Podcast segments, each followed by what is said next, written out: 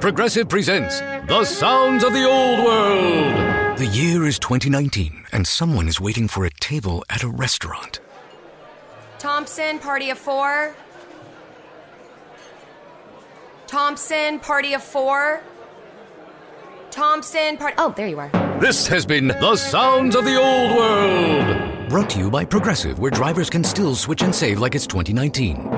Quote today at progressive.com. Progressive Casualty Insurance Company and Affiliates.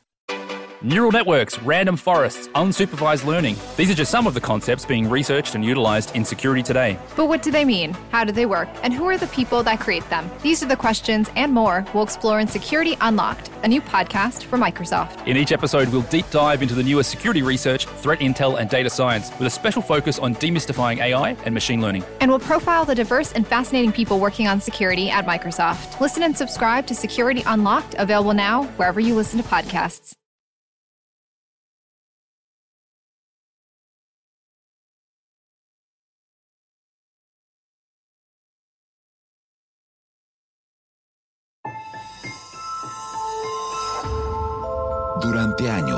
Se pensó que el Yeti vivía en los Himalayas. ¡Bienvenidos al Himalaya! Hoy, después de una extensiva investigación, sabemos que no es así. El Yeti está en México. Y este es su espacio. Yo, check this out.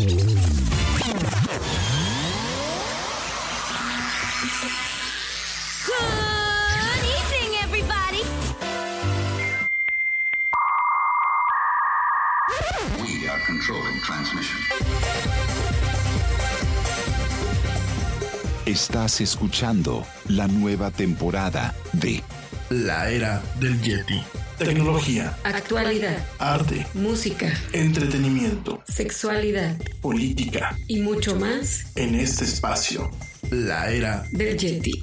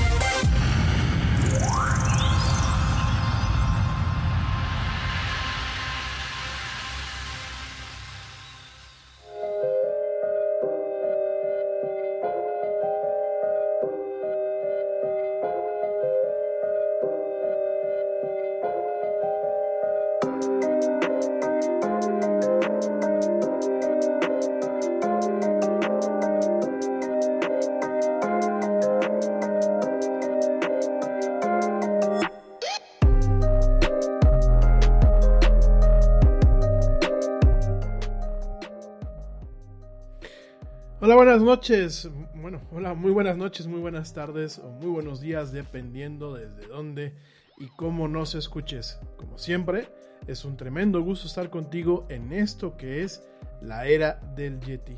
Yo soy Irami Loaiza y bueno, te doy la más cordial bienvenida a este programa donde nos encanta hablar de mucha actualidad, de mucha tecnología y de muchas, muchas, muchas otras cosas más. Hoy, miércoles, miércoles 20 de enero de este, pues 2021, que eh, ya estamos pues prácticamente acabando el primer mes, el primer mes de este año, que esperemos, esperemos pues en general que nos pinte mejor, mejor, mucho mejor que el 2020 a pesar de los retos que se tienen hoy en día. Gracias de verdad a toda la gente que nos acompaña en vivo en esta transmisión a través de Spreaker, a través de Facebook Live, a través de YouTube y a través de Periscope. El día de hoy estamos probando con Periscope, vamos a ver qué tal nos va. Mil gracias a ustedes que nos acompañan en esta emisión, como en varias emisiones. Y también muchísimas gracias a todos ustedes que nos acompañan a través de las emisiones en diferido por plataformas como lo son Spotify, iHeartRadio, TuneIn, Deezer, Castbox, eh, Stitcher, Pocket Casts, eh, Podcast Addict y bueno, las principales plataformas de podcasting que existen en el mundo, como siempre lo hemos dicho, ahí, ahí donde se encuentra el mejor contenido de, eh, de palabra hablada, ahí, de contenido hablado, ahí, ahí se encuentra la era del Yeti. Bueno, muchísimas gracias. Hoy tenemos el gran placer de que pues Ernesto Carbón nos vuelve a acompañar. Ya platicamos ayer y bueno, nos va a estar acompañando el buen Ernesto, pues prácticamente todos los programas, mientras su agenda lo permita, ya no solamente para la parte de deporte, sino también para otros temas que nos parecen muy interesantes, realmente para ir, para ir aquí balanceando. Mañana tenemos invitados, mañana también nos va a acompañar eh, la abuelita Laura Núñez y dos invitadas de super lujo. Eh, vamos a estar platicando de adopción responsable. Y bueno, la próxima semana también vamos a tener invitados, invitados que bueno, ya no van a ser tan invitados porque se suman directamente también al equipo del área del Yeti. Y pues junto con Ernesto, junto con, con la güerita Laura, junto con ellos dos, que ya vamos a platicarles un poquito más adelante, pues bueno, ya estamos conformando pues este equipo área del Yeti para pues llevar lo mejor, lo, lo, mejor de la información con eh, pues obviamente eh, un ambiente más agradable, con eh, veracidad y bueno, pues ya no solamente para que hable y hable el Yeti, sino para que, bueno, estemos todos por acá. Mi querido Neto, ¿cómo estás? Hola Yeti, muy buenas noches a toda la audiencia de la era del Yeti. Agradecido de estar aquí nuevamente hoy, un 20 de enero, donde tomó posesión, ya estarás diciendo, un nuevo presidente de Estados Unidos, el número 46 de la historia de esa nación. Y bueno, estaremos hablando también de lo que mencionó Thomas Bach, el que es el presidente del COI, y que es abogado además, hay que mencionarlo, que es importante. Las Olimpiadas que están a punto de llevarse a cabo en Japón dicen que no quieren que se vea inmiscuido la situación de salud para este que es la unión de todos los continentes. Eso y más Yeti aquí en la era del Yeti. Pues mil, mil gracias, mi querido Neto. Vamos a tener una agenda muy, muy interesante. Bueno, ya te veo ahí yo súper preparado con el tema de las Olimpiadas. Creo que es un tema que vamos a estar platicando no solamente ahorita, sino conforme va avanzando el año. De antemano, bueno, pues yo les agradezco a toda la gente que se vaya conectando, que nos vayan mandando sus dudas, sus comentarios. ¿Qué opinan del tema de las Olimpiadas? ¿Deben de llevarse a cabo? ¿Ustedes qué piensan? ¿Deben de llevarse a cabo? Deben directamente de cancelarse. ¿Cuál es su sentir, no? Y sobre todo, bueno, ¿qué podemos esperar, por ejemplo, pues en el caso de México, en el caso de España, en el caso de los diferentes países que nos escuchan? ¿Qué podemos esperar de nuestras delegaciones olímpicas al respecto? No creo que esto es un tema bastante interesante. Vamos a estarlo platicando eh, en el día de hoy y en otros programas. Y bien lo dice Ernesto, hoy fue un día bastante histórico. Eh, hoy toma posesión el presidente número 46 de los Estados Unidos, Joe eh, R. Biden, eh, o Joe Biden hijo, como muchas le llaman. Eh, fue una toma de posesión que vamos a estar platicando el día de hoy, una toma, me parece, regresando a la normalidad de Washington, regresando a las formas, regresando al protocolo, regresando a la pompa y la circunstancia, pero con, con seriedad. Creo que estamos viendo pues a un político de carrera, un político de carrera que asume la presidencia y obviamente cuando platicamos de estos temas y mucha gente me decía hoy en el transcurso del día, me decían, oye, ¿por qué vas a platicar de esto? Si a nosotros, pues, ¿qué nos afecta, no? Creo que cuando hoy en día en una sociedad tan globalizada y en un mundo tan globalizado, eh, hay este tipo de cambios, que son cambios que realmente eh, terminan impactando al mundo por lo mismo, pues hay que estar atentos y sobre todo hay que entenderlos, ¿no? Además de que, bueno, pues aunque nos guste o no nos guste, Estados Unidos sigue siendo una de las principales potencias en el, ámbito internacional. Por supuesto tenemos a Rusia, a pesar de sus eh, bemoles, tenemos por ejemplo a China, tenemos, bueno, a la Unión Europea como una potencia unificada y obviamente eso va a tener repercusiones. Nosotros vamos a platicar un poquito acerca de las repercusiones más inmediatas, bueno, vamos a platicar un poquito de la inauguración, las repercusiones más inmediatas, sobre todo, sobre todo enfocado al tema tecnológico.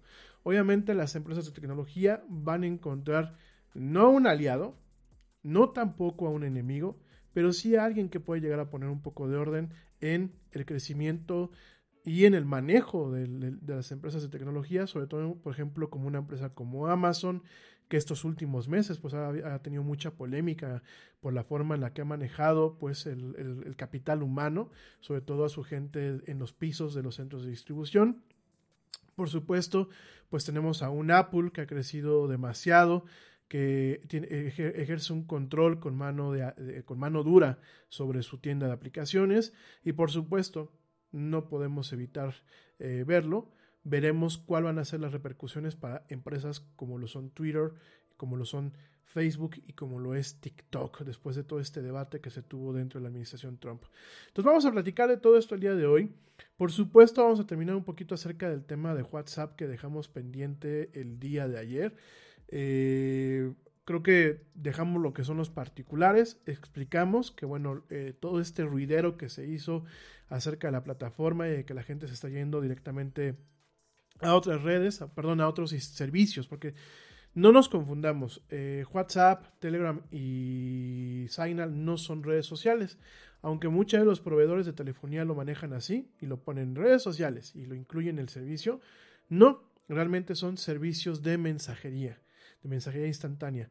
Entonces, eh, todo el escándalo, lo decíamos ayer, pues es un escándalo mal eh, infundado, es un, es un escándalo que no coincide con lo que realmente se está viviendo. Sin embargo, y lo dijimos muy claro el día de ayer, eso no significa, no significa que realmente eh, pues WhatsApp no vaya a compartir información con Facebook. No, por supuesto, no van a compartir tus conversaciones, no van a compartir tus, tu pack de fotografías desnudos, por supuesto que no. Pero va a compartir la información de los metadatos que platicábamos ayer, ¿no? Y genera Ese psicosis el... en la sociedad, Yeti, ¿no? Eh, Totalmente, ¿cierto, no? sí, la malinformación, a la malinformación, a, bueno, los expertos como tú saben del tema, pero uno como cualquier hijo de vecino, si me permites la palabra, se asusta por toda la información, como lo que se está suscitando con la situación de salud, también con esto que la gente se ve casi, casi como evasiva en tu privacidad o están evadiendo, la gente se siente, sí, bueno, se siente como agredida de que puede suceder con lo que mandas o lo que no mandas, porque hay que recordar que mucha gente hasta envía sus datos de las tarjetas de crédito uh -huh. que tienen a familiares, entonces eso puede generar en, en, más allá como lo que vemos ahora, los robos de datos, la gente sí se siente mucha gente que, he estado yo leyendo se siente invadida en el sentido de que tu, tu privacidad se está viendo violada. Entonces, parecería que es eso. Tú ya nos estás sacando de la duda a muchos que teníamos esa inquietud de cómo iba a resolverse lo de WhatsApp, pero creo yo que sí, la gente común y corriente, me parece que nos vimos en un momento de será, no será, duda o realidad. ¿Sabes qué es lo, más irónico de todo, mi querido Neto? Y qué bueno que puntualizas eh, con este comentario. Eh, lo más irónico es que nos preocupamos por la privacidad de WhatsApp, pero al mismo tiempo no nos preocupamos por la privacidad que tenemos, por ejemplo, en Facebook. En Facebook subimos de todo, ¿no? Y, y a veces se sube de más, y lo hemos comentado muchas veces en este programa. Se sube información sin saber muchas veces qué contactos somos los que tenemos y realmente quién está detrás del contacto, ¿no? Una situación, y eso lo quiero platicar porque el otro día lo, comentaba con un cliente, eh, una situación que estamos viviendo hoy en día es el tema de las extorsiones a través de WhatsApp, por lo menos aquí en México. Y esto se debe a que, que muchas veces eh, ya algunas células de, del crimen organizado han tenido o han adquirido la capacidad de poder clonar, por ejemplo, los SIMs de sacar de ahí, por ejemplo, pues el acceso a WhatsApp, sobre todo en aquellas eh, cuentas que aún no tienen el código de seguridad eh, dado de alta. Y pues muchas veces también en, aquellos teléfonos que se roban, que no tienen una capacidad de ser bloqueados eh, adecuadamente. Hay mucha gente y hay más gente de lo que yo quisiera imaginarme, en donde realmente los teléfonos los hay desbloqueados. Yo a mí, más allá de, de cualquier otra problemática, creo que es un tema de que en caso de que me roben mi teléfono, no accedan a información personal, una que es sensible, tú lo acabas de decir, por ejemplo, mucha gente acostumbra a mandar las fotos de las tarjetas de débito que para que le depositen, ¿no? Y ya sabes, así de, vamos a hacer una carne asada, digo, ahorita quiero pensar que no hay, ¿verdad? Pues nunca falta el, pues deposítale aquí, ¿no? Y mandan la, la foto de la tarjeta de débito. Imagínense esa ese teléfono que se pierde que alguien pueda abrirlo, porque de verdad, mi gente, yo no daba crédito de cuánta gente deja su teléfono abierto. Yo no, no, no podía ver y las, las estadísticas las platicamos el año pasado aquí en Era del Yeti y eran bastante, bastante fuertes. O bien, nunca falta la gente de, ay, qué flojera. 1, 2, 3, 4. 1, 2, 3, 4, 5, 6, 7, 8, 9, 0. O información que en ocasiones pues aparece directamente hasta en, en la pantalla de inicio, digo, nunca falta. Entonces, ¿Qué pasa con esto? Se roban los teléfonos, no, la gente no reacciona rápidamente. Eh, el tema de WhatsApp es que tú no puedes eh, dar de alta eh, o desactivar la cuenta que tú tienes en WhatsApp en un teléfono hasta que lo activas en otro. No es como Telegram y como Signal. Y además de todo, pues, ¿qué es lo que ha pasado? Por ejemplo, y desde donde empezamos a ver temas de extorsiones una compañera de la universidad le mandan un mensaje diciéndole, hola amiga, ¿cómo estás? Que no sé qué, bla, bla, bla, ¿cómo andas? Y sabía, es, esta persona sabía que el teléfono pues correspondía a una persona que estaba viviendo en Estados Unidos y que iba a México para las fiestas. Esto fue el año pasado. Oye amiga, ¿sabes qué? Es que ya voy para México, pero ¿qué crees? Tengo, mandé unos regalos para mis hijos, pero no alcanzan a llegar los puedo decir que a, DHL que lo manden a tu casa, me puedes pasar la dirección. Y eso entonces cuando mi amiga le hizo así de, ay, espérate, ¿por qué no me mandas un mensaje de voz y me explicas bien la cosa, amigo? Y ya no le mando nada. Entonces, como este caso, digo, mi amiga en ese sentido, pues le cayó el 20 y estuvo bien, estuvo prevenida. Pero han habido casos en donde la gente se confía, obviamente el momento que tú tienes acceso a un WhatsApp con todas las bitácoras y todo ese rollo, pues obviamente el extorsionador tiene un poco más de conocimiento para saber por dónde van los tiros y cómo engatusar a la otra persona. O cuando, cuando ha pasado, Yeti, en las noticias han compartido que en ocasiones gente que pide créditos a Coppel les manda los mensajes a sus teléfonos móviles y los extorsionadores llaman para pedir la ubicación. Y como tú o la persona fue a pedir el crédito, se confía y dice, sí, estoy ubicado en la calle Palomar 1829. Entonces, el extorsionador, además de saber que fuiste a pedir un, por citar una marca, Coppel, además ya sabe tu ubicación. Y eso es muy grave porque los teléfonos móviles tienen información o también los códigos que muchas veces te piden para el correo electrónico, etcétera, etcétera, que a muchas veces a uno que no es conocedor de esto, se lo olvida y lo deja en el teléfono celular o en el móvil, como le dicen en España, y que lo dejan ahí y quien tiene el poder de acceder a ese teléfono tiene, como bien lo decías, la facultad de entrar a muchas otras cosas más allá de tus contactos. Totalmente, además de que hay, y qué bueno que puntualizas con eso también, mi querido Neto, además de que muchas veces hoy en día hay máquinas eh, hay máquinas que permiten acceder, desbloquear los teléfonos y poder, y poder entrar a ellos. Obviamente esas máquinas en teoría se venden solamente para las corporaciones policíacas y solamente para las eh, entidades gubernamentales que se encargan del tema de la justicia. Sin embargo, sin embargo, no dejamos, no dejamos realmente de, por ejemplo, en un país como México, ¿no? Realmente nos consta que esas ese tipo de máquinas llegan directamente a, las manos de las policías y bueno, teniendo aquí en México pues una fuerza que en ocasiones hay partes que son corruptas y que están coludidas con el crimen organizado, pues obviamente aquí tenemos una problemática, ¿no? Aquí la recomendación y para ir cerrando el tema, ya la próxima semana platicamos de Telegram, de Signal y realmente damos un cuadro comparativo de qué es, qué técnicamente y qué a nivel de usuario es mejor, ¿no? Eh, en cuanto a estas aplicaciones contra lo que es WhatsApp, ¿no? Pero aquí nada más para concluir es, yo creo que eh, como usuarios, eh, todo este tipo de cosas nos tienen que servir como una cubetada de agua fría para entender que, y lo vuelvo a repetir y disculpen, yo sé que a mucha gente a lo mejor ya le molesta la analogía del coche, ¿no? Pero realmente los, los teléfonos, los dispositivos que nos permiten conectarnos a Internet, llámese un teléfono, llámese una tablet, llámese una computadora, son como un coche. Tienen muchas ventajas, nos llevan del punto A al punto B. Son herramientas que son muy, muy poderosas. Son herramientas que de verdad eh, muy eh, nos han resuelto la vida en muchos aspectos. Nos han permitido conocer cosas, ver otro mundo en muchos, en muchos aspectos. Sin embargo, eh, no deja de tener un grado de responsabilidad.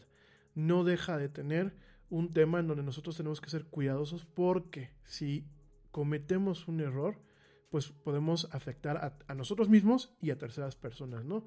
Entonces, eso hay que tener mucho cuidado. Por aquí, bueno, pues la, la abuelita Laura Núñez, productora, nos comenta que el tema de las extorsiones es delicado. Considera que actualmente es más complicado caer en el juego, sin embargo existe un porcentaje de población más vulnerable y desafortunadamente caen en el juego, especialmente los adultos mayores. Y esto, se, esto es un tema que es muy cierto, mi gente. Los adultos mayores son los primeros que caen en las extorsiones telefónicas, que caen en este tipo de extorsiones de mensajería y que realmente son vulnerables porque muchas veces pues ellos los agarran de sorpresa, digo, y esto no me lo platicó nadie, le, le tocó una tía hace unos años que en paz descanse, una persona ya mayor, y de hecho, pues es un tema que los estresa, que al final del día conecta y que definitivamente pues genera un problema, ¿no? Para esto, pues obviamente hay que tener mucho cuidado con lo que publicamos en nuestras redes sociales, hay que tener mucho cuidado de realmente verificar constantemente que los contactos que tenemos agregados tanto en el WhatsApp como en las redes sociales son contactos que siguen vivos, que la foto pues realmente corresponde a la persona que está detrás del, del, teclado del teléfono. De esto lo vamos a platicar más adelante en otro programa. Ya lo hemos platicado varias veces, lo vamos a volver a tomar el tema. Por supuesto que en este 2021 hay nuevas amenazas, hay nuevos eh, factores de, de, pues obviamente de ataque y definitivamente pues es algo que debemos de cuidar. Oigan, nos vamos eh, eh, rapidísimamente, pues ya un corte, ya nos tenemos que ir al primer corte. Les recordamos nuestras redes sociales, nuestras redes sociales que aparecen eh, constantemente pues en esta ventanita de aquí abajo, pero igual se las recordamos. Para que entren en contacto con nosotros, en Facebook nos, nos encuentran en el área del Yeti, en Twitter nos encuentran como arroba el Yeti oficial, en Instagram nos encuentran como arroba el área del Yeti. Y te recuerdo que este programa lo estamos transmitiendo no solamente en vivo a través de la plataforma Spreaker, conéctate, entra al chat, sino que también lo estamos transmitiendo en vivo y en video, y pues ya va a ser de aquí para real así, a través de Facebook Live, a través de Periscope y a través de YouTube. En YouTube nos pueden encontrar como la era del Yeti. No nos tardamos nada, vamos a regresar a hablar un poquito del tema de Biden. Les vamos a pasar aquí una cápsula en audio que tenemos de este nuevo colaborador que nos va, nos va a empezar a acompañar desde la próxima semana y vamos a tener una agenda muy rica y bastante pues bastante alivianada en este miércoles, miércoles 20, 20 de enero del de 2021, en esto que es la era del Yeti. Por favor, no te desconectes, no te vayas, sigue con nosotros, no tardamos.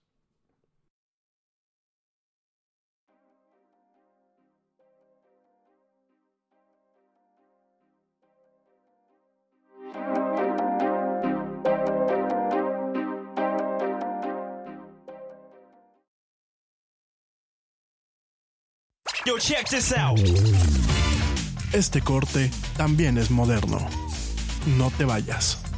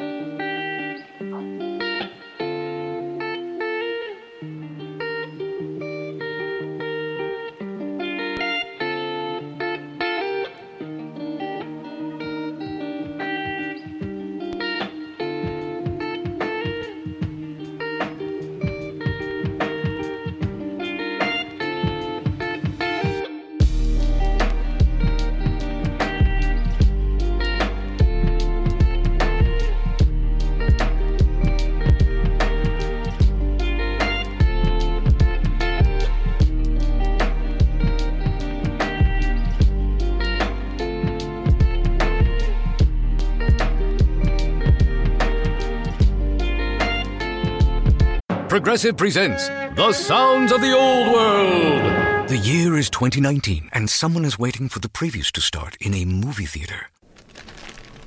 Hey, you want anything? Popcorn? Soda? No, nothing? This has been The Sounds of the Old World. Brought to you by Progressive, where drivers can still switch and save like it's 2019. Quote today at progressive.com. Progressive Casualty Insurance Company and Affiliates. Neural networks, random forests, unsupervised learning. These are just some of the concepts being researched and utilized in security today. But what do they mean? How do they work? And who are the people that create them? These are the questions and more we'll explore in Security Unlocked, a new podcast from Microsoft. In each episode, we'll deep dive into the newest security research, threat intel, and data science with a special focus on demystifying AI and machine learning. And we'll profile the diverse and fascinating people working on security at Microsoft. Listen and subscribe to Security Unlocked, available now wherever you listen to podcasts.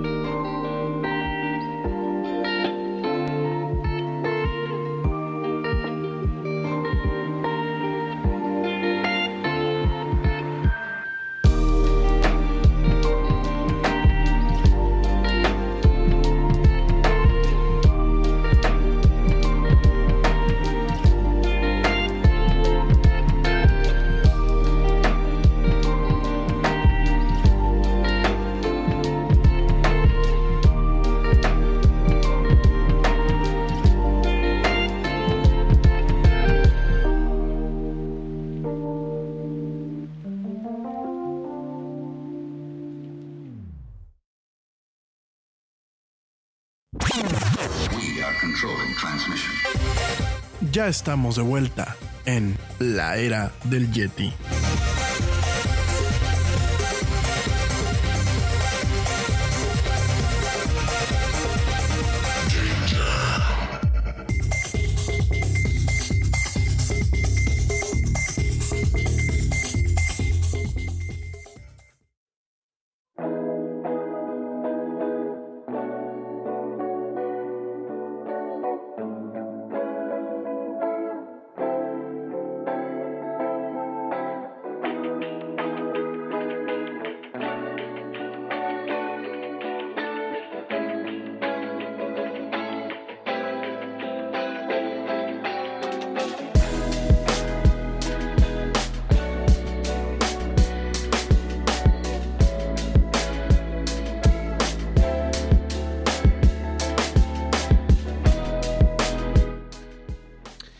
Ya estamos de vuelta en esto que es la era del Yeti. Mil gracias a la gente que continúa escuchándonos, que continúa viéndonos. Saludos a mi primazo Edgar Pegueros, que ya está por aquí conectado. Mil gracias por seguir con nosotros, querido primo. Saludos también, pues obviamente a la güerita, que es la productora del programa. Mil gracias por estar por acá, los papás del Yeti. También muchísimos saludos a Blanquita Chaya, que también puede estar por aquí conectada. A Juan Andrés Rodríguez Ramírez, que en un momento más vamos a escuchar un poquito de él. También saludos a BG Cristal, gracias a la profesora Lu Gallardo, mil, mil gracias por acompañarnos. Este, mi querido Neto, alguien aquí quieras mandar a saludar de la gente que nos escucha en Era del Yeti. Claro que sí, gracias a todos por seguir en este gran proyecto que es la Era del Yeti. Un saludo a todos desde la punta norte de Canadá hasta la Patagonia, pasando por Europa hasta el país del sol naciente, desde donde estén. Seguimos aquí en la Era del Yeti y gracias por sintonizar la Era del Yeti. No olvide compartir y seguir en el crecimiento de esto que es la Era del Yeti. Mil, mil gracias. Y bueno, eh, vamos a estar platicando ahorita eh, acerca de la inauguración de Biden. Vamos a platicar en algunos minutos más algunos detalles. Antes nos vamos a ir rapidísimamente a titulares y después de eso vamos a escuchar una pequeña contribución que hoy nos llega de un nuevo colaborador que se incorpora pronto a esto que es la era del Yeti. Por lo pronto, por lo pronto, danos un minuto que nos vamos directamente a esto que son los titulares del día de hoy con las notas que vas a estar escuchando a lo largo de la semana.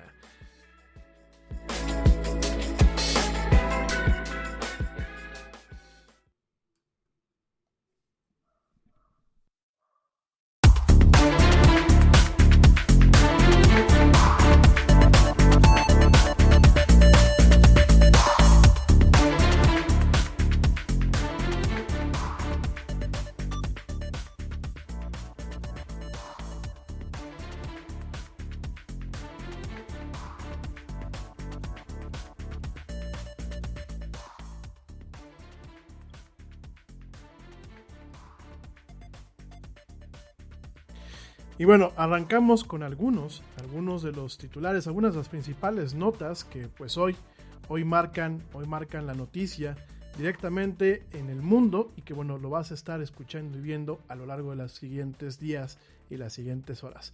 Arrancamos con los titulares. Y bueno, hoy, hoy jura, hoy jura, toma posesión el presidente número 46 de los Estados Unidos, Joe Biden en una, en una pues, ceremonia bastante sobria y, e indicativa de lo que se viene en lo que es la Unión Americana. Regresa la tranquilidad a los Estados Unidos. Por otro lado, en el tema de la tecnología, pues encontramos que los planes de algunas empresas tecnológicas, pues van muy de la mano de algunos de los planes de inmigración del presidente Joe Biden. Vamos a estar hablando de esto en las siguientes emisiones de la era del Yeti. Por otro lado, los Estados Unidos van a volver a anexarse a lo que es el Acuerdo de París, este acuerdo para evitar pues la degradación del clima, el calentamiento global. Sin embargo, bueno, pues esa es la parte fácil. Ahora le tocará a Joe Biden pues echar para atrás muchas de las leyes que en su momento eran detrimentales para el tema del medio ambiente. En otras noticias, en otras noticias, pues eh, Twitter, Twitter directamente le, acaba de habilitar a Joe Biden la cuenta arroba POTUS, President of the United States, y empieza con cero seguidores. Esto, bueno, pues pactado desde la época de Barack Obama, en donde cada presidente arranca con una cuenta que no tiene seguidores. Esto pues para darle ahora sí que un tema de elección. Por otro lado, los desarrolladores de este popular juego de Among Us, que bueno, ya lo hemos estado jugando aquí en el Yeti y platicaremos de él en los siguientes días, pues dan una explicación de por qué, por qué se están tardando tanto en eh, pues realmente lanzar las nuevas características de este juego, mientras que este juego acumula ya millones, millones de usuarios diarios jugando este juego de astronautas que es bastante simpático, ya platicaremos de él en otras emisiones. Asimismo, Joe Biden acaba de detener pues el retiro de los Estados Unidos de la eh, Organización Mundial de la Salud. Esto obviamente pues eh, después de que Donald Trump había amenazado y bueno pues directamente había comentado con una orden ejecutiva su retiro de esta importante organización eh, que es pues uno de los brazos de la ONU, pues hoy Joe Biden lo revierte y pues regresa, al igual que al Acuerdo de París, regresa a la OMS. Por otra parte, la empresa eh, surcoreana, la empresa surcoreana LG, comenta que está pensando seriamente retirarse de la fabricación de los smartphones. Esto después de que muchos de sus teléfonos, si bien han sido innovadores, no han tenido el éxito eh, esperado y no han logrado realmente pues hacer, hacer mella en la competencia que se tiene por parte de empresas como Apple, Samsung y Motorola.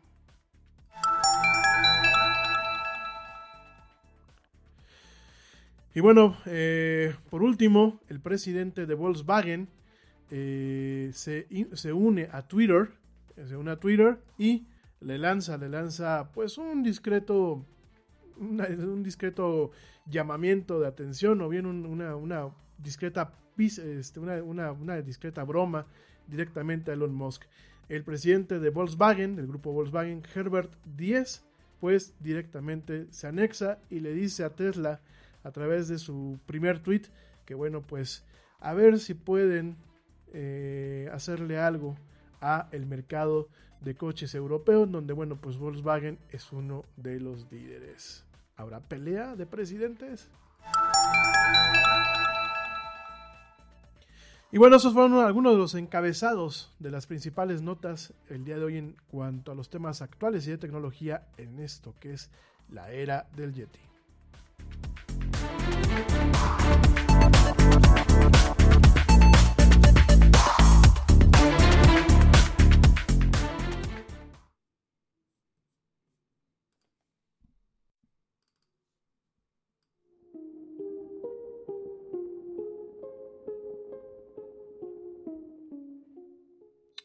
Y bueno, ya estamos, pues así que de, vuelta, de vuelta con la agenda, la agenda normal de aquí de la era Yeti. Mil gracias a la gente que nos continúa, pues aquí acompañando. Y bueno, vamos a entrar de lleno con el tema. Hoy, hoy tomó posesión el presidente número 46 de los Estados Unidos, Joe Biden, después de, bueno, pues un mes de broncas, de broncas por parte de los republicanos y por parte del señor Trump, en donde no reconocían, pues, eh, al ganador, donde bueno, pues emulando un poquito lo que en países como México nos ha tocado vivir en las elecciones pasadas, el señor Trump y una buena parte del Partido Republicano se aferró, se aferró a la idea de que había un fraude electoral que nunca pudieron comprobar. Y a muchos de ustedes les pregunto, ¿les suena conocido?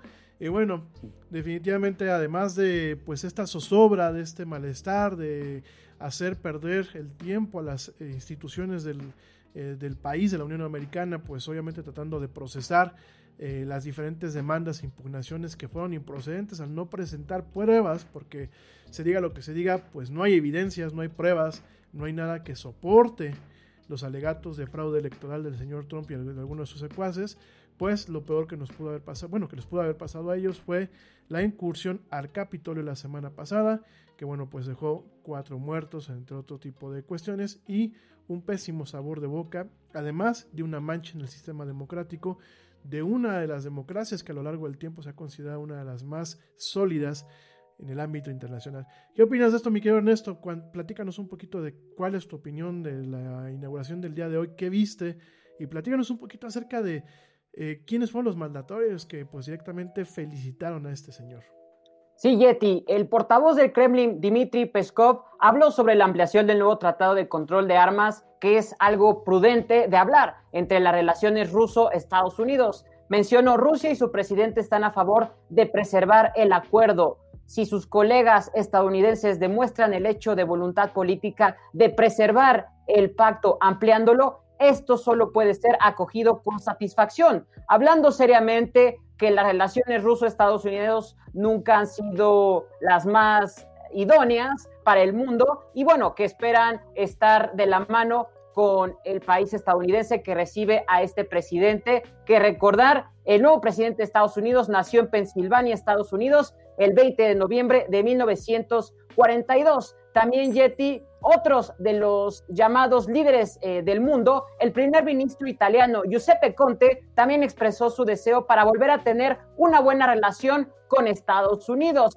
Pedro Sánchez, el presidente de España, señaló en público que el resultado en las urnas en Estados Unidos ha sido la victoria a una democracia sobre la ultraderecha y sus métodos. También hay que mencionar que la belga y eh, su nombre, Ursula von der Leyen, la recordada de la Unión Europea, que esta es de las mujeres más poderosas del mundo. Ursula von der Leyen, que es la presidenta de la Comisión Europea, felicitó al nuevo presidente de Estados Unidos y le deseó lo mejor. También Boris Johnson, el primer ministro de la Gran Bretaña, dijo que el liderazgo de Estados Unidos tiene que seguir desde el tratado de las armas, pasando por la epidemia que estamos, o la pandemia, mejor dicho, que se está viviendo a nivel mundial, además de su liderazgo en el mundo, que espera trazar un lecho como siempre se ha venido con Estados Unidos. Recordar que eh, Boris Johnson era muy amigo, si me lo permites, o está bien dicho, Yeti, de Donald Trump y que, bueno, veremos cómo es la relación con el nuevo presidente de Estados Unidos.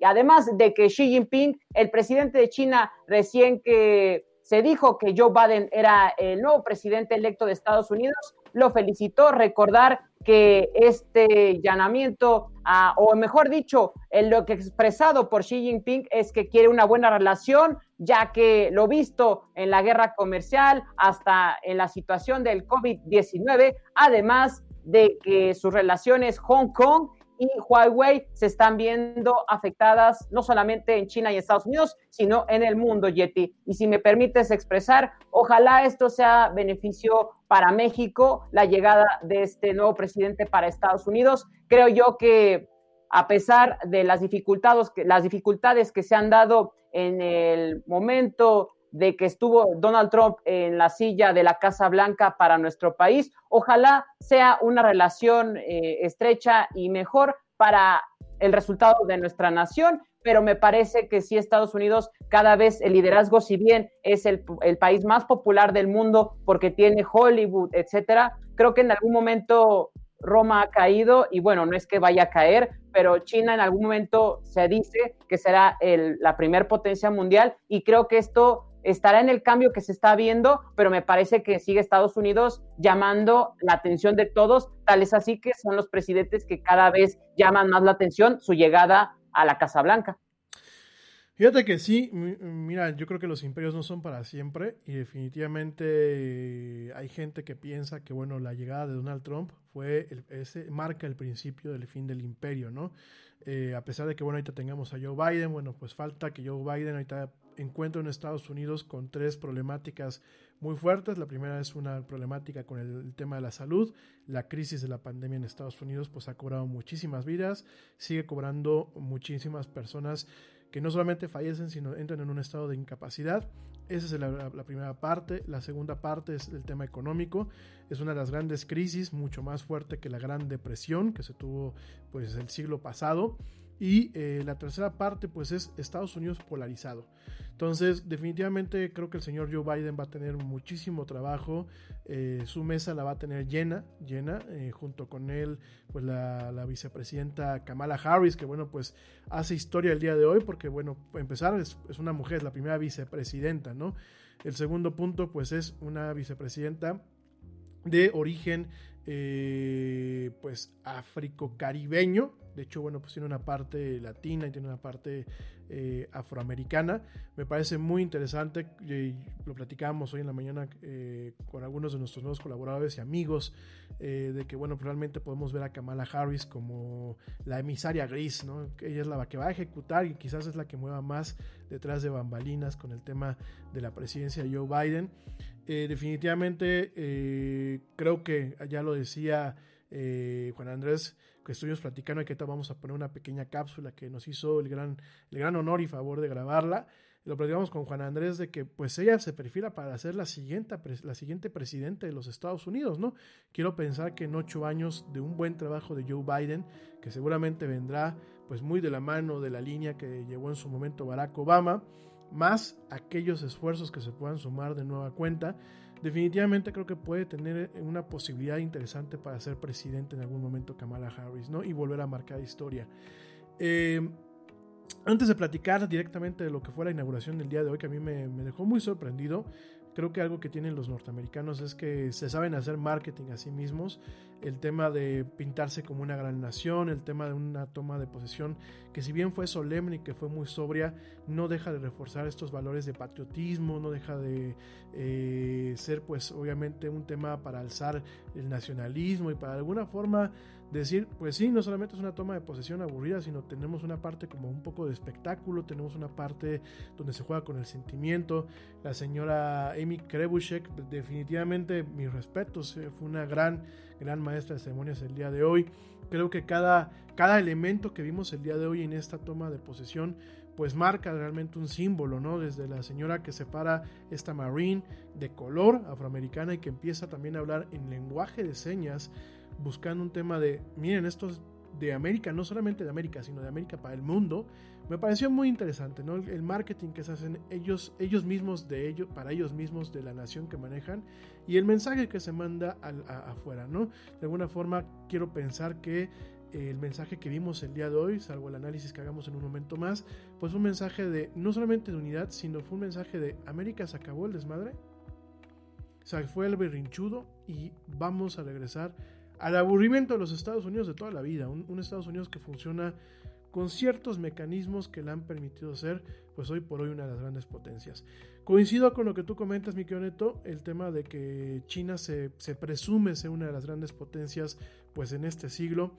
Eh, yo creo que sí, definitivamente eh, los imperios caen, los imperios caen y vuelven a surgir. Yo lo he comentado muchas veces aquí en, en, el programa, no me gustaría que China fuera el referente, ¿por qué? Porque China no tiene el tema de, los derechos humanos. Eh, lo platicaremos ya en su momento con el score social. Hoy lo vamos a empezar a platicar. La próxima semana lo vamos a profundizar otra vez en ese tema. Pero definitivamente creo que no me gustaría estar bajo la influencia de los chinos, ¿no? Creo que quiero pensar que va a llegar un momento en que nos vamos a topar un poquito como como post la Segunda Guerra eh, Mundial, el principio de la Guerra Fría, donde vamos a ver varias potencias con una competencia quizás en algunos términos un poco, eh, poco amistosa, como en el caso de Rusia y de los Estados Unidos en aquel entonces. Y quizás veremos en un momento en que a lo mejor veamos ya no el tema eh, bélico como tal, sino un tema netamente de competencia comercial, ¿no? Quiero pensar que por allá vamos, pero bueno, rápidamente quiero dejarles esta cápsula, una cápsula muy interesante por parte de Juan Andrés Rodríguez Ramírez, licenciado. Eh, él, bueno, pues está muy metido en el tema de la política. Ya la próxima semana nos tocará compartir micrófonos y cámaras con él. Eh, vamos a poder platicar de política constantemente. Él, pues, nos va a dar una perspectiva más, más pues más sensata y más especializada, ¿no? Porque pues Y yo podemos hablar de muchas cosas, pero realmente el tema, no lo nuestro no es la política, ¿no? Y bueno, hoy, para, pues para ir abriendo boca y ir calentando motores, un pequeño aperitivo que nos, nos hizo el favor de hacer llegar, es esta pequeña cápsula, esta pequeña cápsula sobre, pues, qué representa el día de hoy la llegada del presidente número 46 a la Casa Blanca, la llegada de Joe Biden a la Casa Blanca. Se vamos a poner ahorita en unos momentos aquí en la Yeti. Bueno, ahorita que regresemos de esta pequeña cápsula, vamos a seguir platicando un poquito de este tema.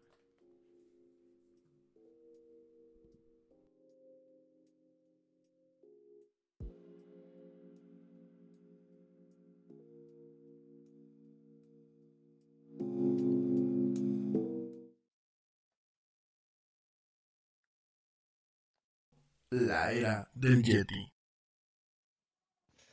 El día de hoy Biden tomó protesta como el nuevo presidente de Estados Unidos de Norteamérica.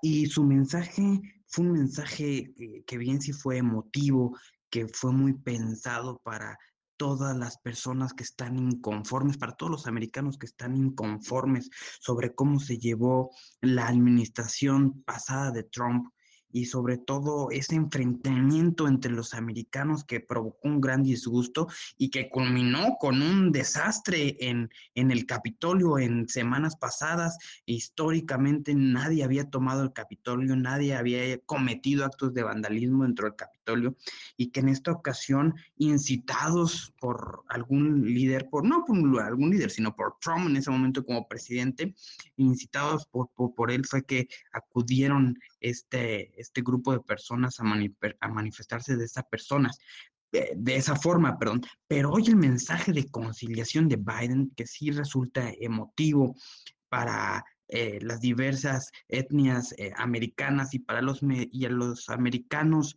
eh, no tan raciales, sí habla a, cierta ciencia cierta de que sí existe el racismo aún en Estados, Unidos y que debe de ser el presidente la investidura de la conciliación.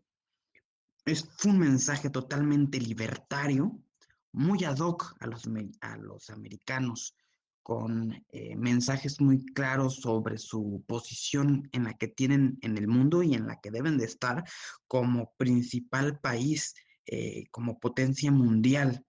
Eh, señala mucho sobre que sí existe el, el, extremismo blanco y el terrorismo local en, en Estados Unidos, que eso mismo es lo que ha enfrentado a sus compatriotas. Eh, creo que fue un mensaje muy claro, un mensaje decidido, eh, un mensaje que yo en lo particular no esperaba de Biden. Pensé que se iba a dedicar a, elogiar a algunas de las este, administraciones pasadas a la de Trump y que también iba a atacar directamente a Trump y a su, administración, pero sin embargo tocó temas muy profundos que hoy dolece la, los americanos. Pero el que se roba toda la escena nuevamente, a pesar de que haya sido un gran evento de la toma de protesta, el que se roba todo el escenario nuevamente es Trump, porque el día de hoy inicia el y sus seguidores un éxodo importantísimo para la vida de Estados Unidos. Eh, Trump, junto con los 70 millones de votos que obtuvo en las elecciones pasadas de noviembre, eh, decide trazar un camino de aquí al 2024 para formar un nuevo partido político en Estados Unidos, un nuevo partido que ellos lo están empezando a nombrar como el Partido Patriótico. Me, me, me, me, me, but also you. The Pharaoh fast forwards his favorite foreign film, Powder Donut. okay, what's my line? Uh, the only line I see here on the script is get options based on your budget with the name your price tool from Progressive. Oh man, that's a tongue twister, huh? I'm sorry, I'm gonna need a few more minutes. bulbous Walrus, the Bulbous Walrus. The name your price tool, only from Progressive. The owl ran afoul of the comatose coxswain. Progressive Casualty Insurance Company and affiliates. Price and coverage match limited by state law. Neural networks, random forests, unsupervised learning. These are just some of the concepts being researched and utilized in security today. But what do they mean? How do they work? And who are the people that create them? These are the questions and more we'll explore in Security Unlocked, a new podcast from Microsoft. In each episode, we'll deep dive into the newest security research, threat intel, and data science with a special focus on demystifying AI and machine learning. And we'll profile the diverse and fascinating people working on security at Microsoft. Listen and subscribe to Security Unlocked, available now wherever you listen to podcasts. Que este partido, ah, si se conforma, claro está, si se logra a conformar, cambia todo el sistema político en Estados Unidos. Termina con el bipartidismo y divide y coloca en una posición de muerte al Partido Republicano totalmente. Se fraccionaría el Partido Republicano siguiendo a Trump y a su nuevo sistema que él está intentando implementar.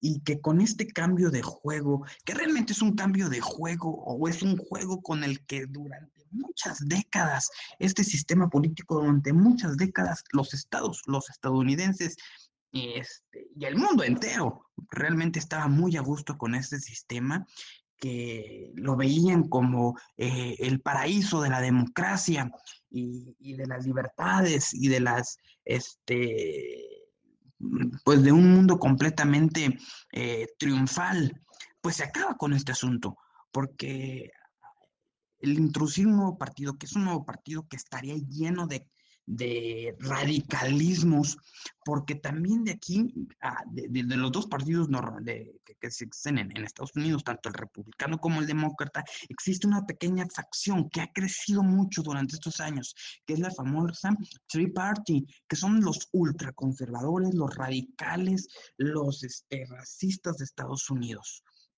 Entonces, eh, eh, este grupo, esta, este, eh, este grupo como tal, pues eh, rompería todo, iría con el partido de Trump y de ahí se crearía un partido totalmente radical y extremista, que le abre, que le abre la puerta para que Trump regrese en el 2024 en las boletas si no existe un juicio político para él, que por eso de manera eh, insistente los grandes políticos, empresarios y las cadenas de televisión en Estados Unidos están apostándole porque Trump sí tenga su juicio político y que salga culpable, porque eso trataría de derrotar, trataría de derrotar a este nuevo sistema. Sin embargo, el sistema se está, este nuevo juego que está implementando Trump, este nuevo partido y los liderazgos que están saliendo de él, muy probablemente, aún sin Trump a la cabeza, sí da espacio y sí da margen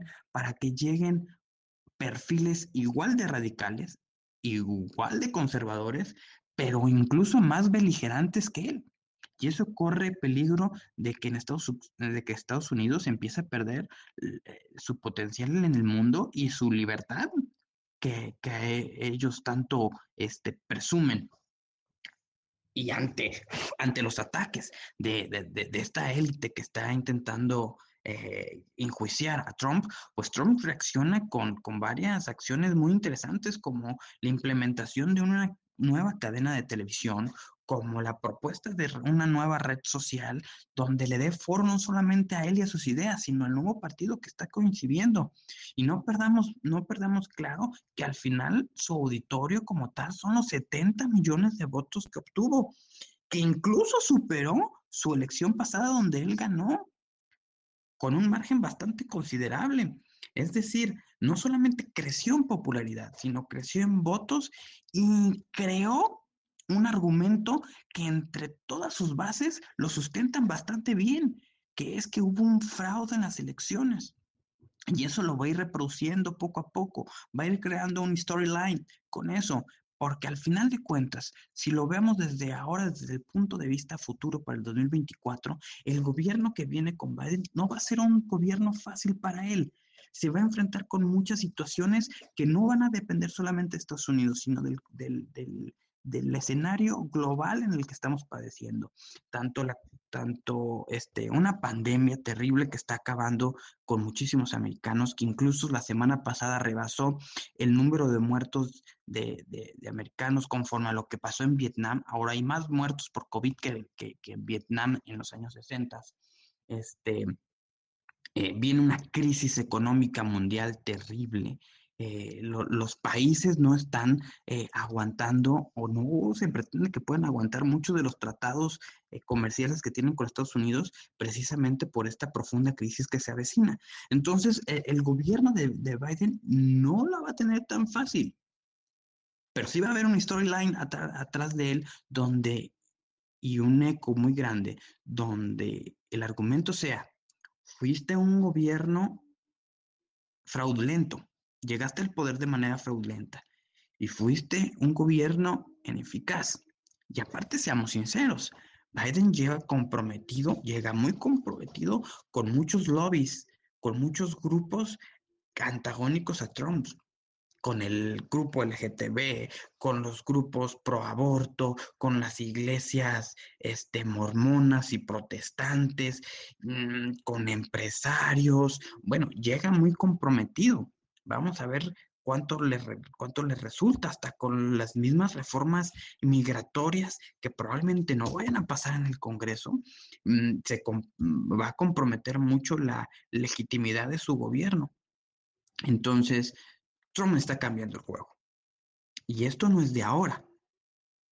Este cambio de juego, Trump lo viene realizando no desde que empezó su administración, lleva también varias décadas atrás implementando acciones para que se realice eso. Debemos recordar que Trump en el 2008 no fue la primera vez que se lanzó como presidente de Estados Unidos. Había tenido tres intentos más que no habían tenido tanto auge como ahora.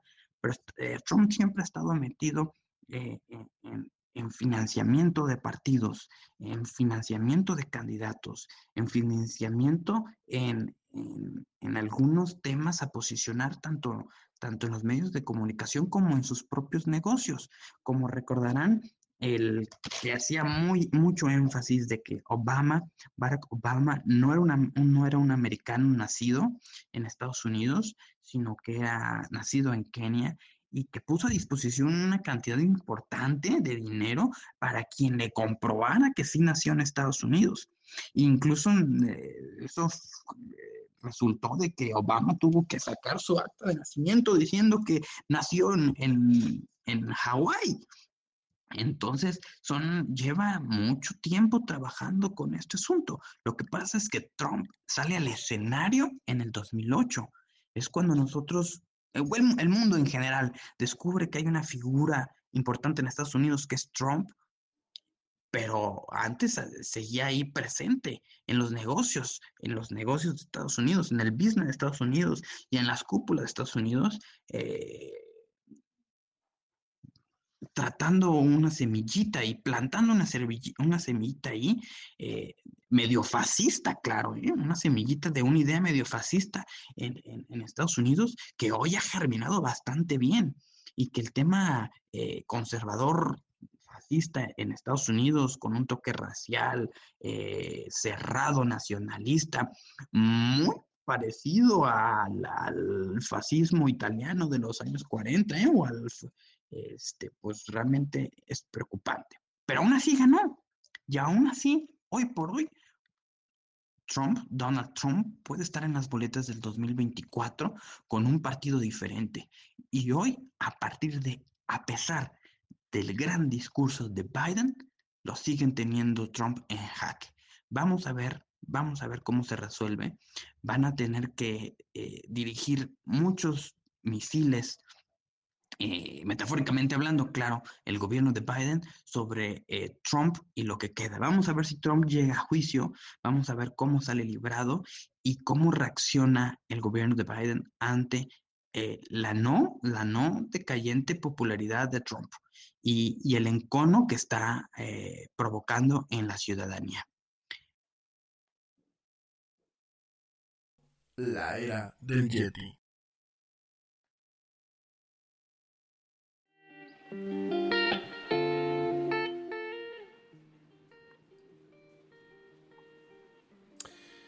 Bueno, pues esa fue la opinión del de, eh, licenciado Juan Andrés Rodríguez Ramírez, que nos va a estar acompañando en algunos programas, ya aquí en la como parte del equipo. Una, una, opinión bastante interesante, no sé tú qué opinas, mi querido Ernesto. Eh, yo, yo quizás diferiría de la opinión de Juan Antonio, en el sentido de que no es Trump el que está, o el que originalmente manipulaba a lo que es el Partido Republicano. Yo creo que eh, el Partido Republicano se ha ido eh, yendo mucho un, segmento, y lo vemos desde el Tea Party, desde este partido del té que le llaman, ha ido tirando poco a poco a un extremo radical, a un extremo de derecha radical. Creo que Trump fue una consecuencia de este, de este sesgo hacia la derecha radical y eh, llega un momento en que, bueno, pues el, digámoslo así, el, cáncer directamente pues eh, perdón, Juan Andrés, se me fue aquí. Perdón, perdón, perdón, perdón. Juan Andrés, este, directamente el cáncer, eh, pues se vuelve parte y empieza a controlar lo que es el partido. Mil disculpas, hasta aquí andamos, este, eh, un, ¿cómo se llama? Un, error. Mil disculpas, este, Juan Andrés. Y lo que vemos es directamente este tema, ¿no? Eh, pienso yo, digo, ya lo platicaremos la próxima semana. Me parece un excelente análisis el que se hizo el, día de hoy y el que nos hace el, gran favor y honor de hacer llegar aquí al, programa. Me parece que sí, eh, definitivamente Trump va a seguir dando de qué hablar.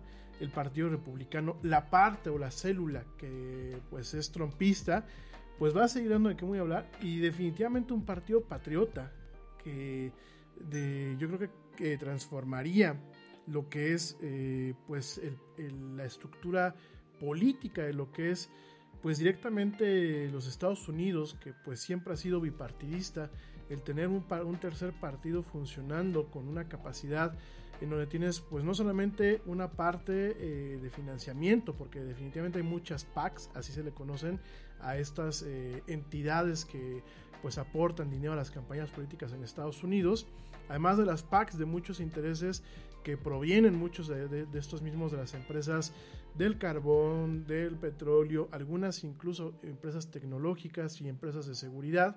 Pues además de todo esto, también ya tenemos un tema de medios que ya platicamos la próxima semana.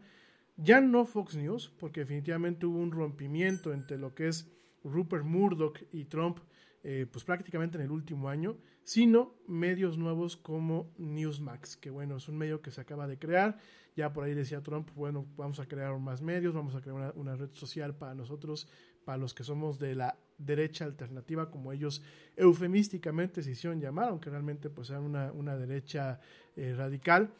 Y pues no, no sé tú qué piensas, mi querido Ernesto. ¿Crees que la amenaza de, de Trump la vamos a seguir teniendo como pues un- una sombra? ¿Crees que realmente el proceso de desafuero eh, se agilice en estas primeras semanas para realmente pues neutralizarlo en este punto? ¿Qué opinas? ¿Tú qué opinas? Y gente que nos está escuchando y viendo, bueno, ustedes también qué opinan.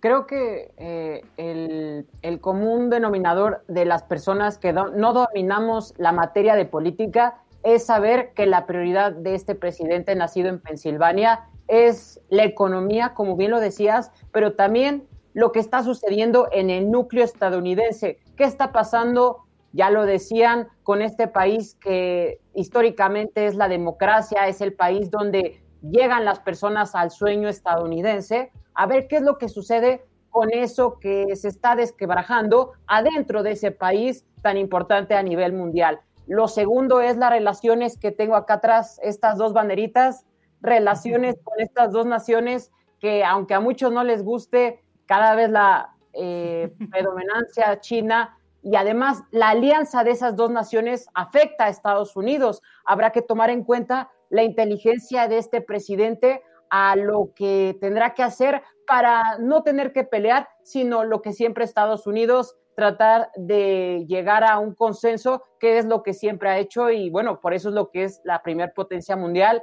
Y si bien no soy un conocedor de política, me gusta leer mucho y me parece que ahí tendrá que entender la situación de adentro de esa nación y las relaciones con las potencias mundiales y lo que le compete a México, que ojalá sea que no se construya un muro, porque además de ser dañino para la nación, afecta con la mirada del mundo. No sé qué lo que tú sabes, Yeti, pero me parece que el que construyan un muro para pasar a tu nación o no, me parece que se ve muy mal para México. Creo yo que eso sería algo muy positivo para nuestra nación y ojalá que, bueno, Estados Unidos regrese a lo que es, porque también como le hace bien al mundo que esa nación, porque bueno, al final todavía sigue siendo la primer potencia mundial y aunque deje de ser, seguirá siendo, creo yo, la nación que más llama por todo lo que hay dentro de esa nación, valga la redundancia. Totalmente, mira, mi querido Neto, el tema del muro, hasta donde yo sé, y las últimas notas que acaban de llegar hace unas, unos minutos, comentaban de que, bueno, aparentemente Biden acaba de firmar una orden ejecutiva, pues cancelando la construcción del muro, que aparte de todo, pues ese muro quedó incompleto, ¿no? De hecho, Donald Trump creo que fue el día lunes cuando todavía dice que lo estaba presumiendo un fragmento de muro, en donde, bueno, vimos un muro que pues era un muro caro, incompleto y que realmente pues no frenó lo que tenía que frenar y solamente hizo quedar mal al presidente, ¿no?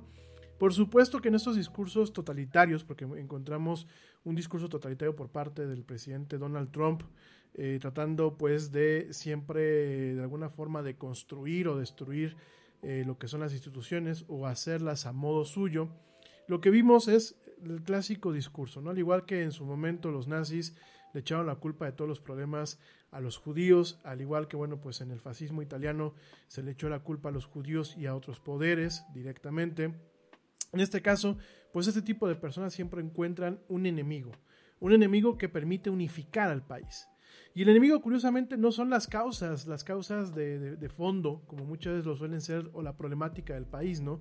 Para mí, por ejemplo, en un país como Estados Unidos y obviamente con sus debidas distancias, pero con, con las, manteniendo las similitudes, pues por ejemplo, podríamos hablar de un enemigo en común que es la ignorancia, la falta de educación, la falta de un apoyo realmente a una educación eh, de calidad. Mismo Estados Unidos, a pesar de su sistema educativo, tiene problemas serios en, en, en esa cuestión.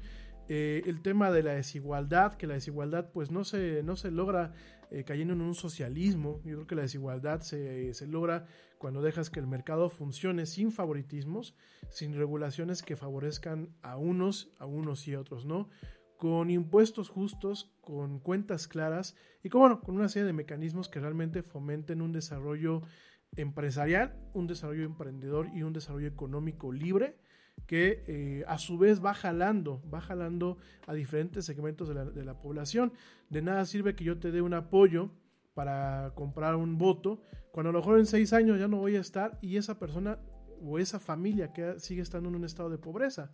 Mejor ayúdalos a salir de la pobreza buscando realmente pues que se generen empleos que los puedan emplear y generando educación que les permitan ver más allá.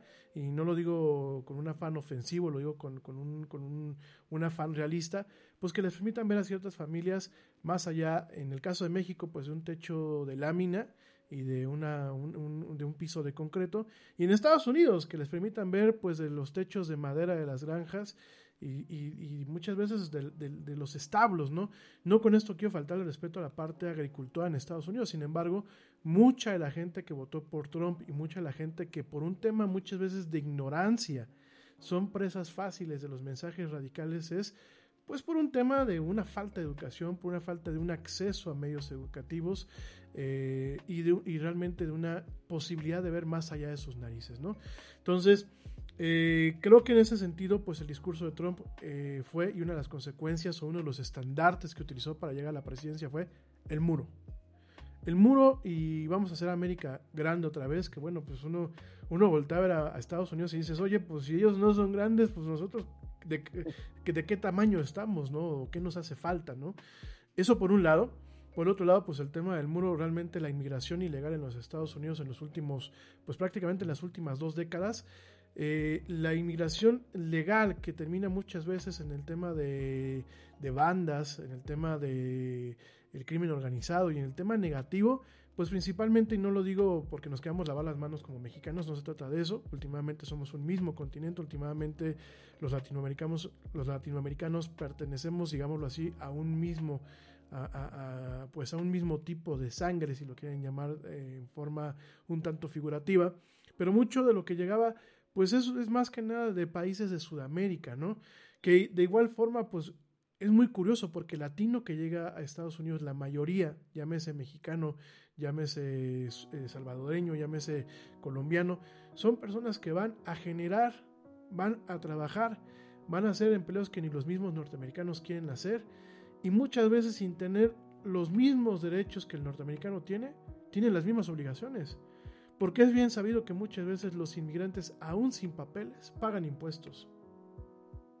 Entonces, yo creo que al final del día, y, apoyan a la economía, porque la población latina es una población bastante grande en los Estados Unidos, que por supuesto es un factor importante en la economía de ese país.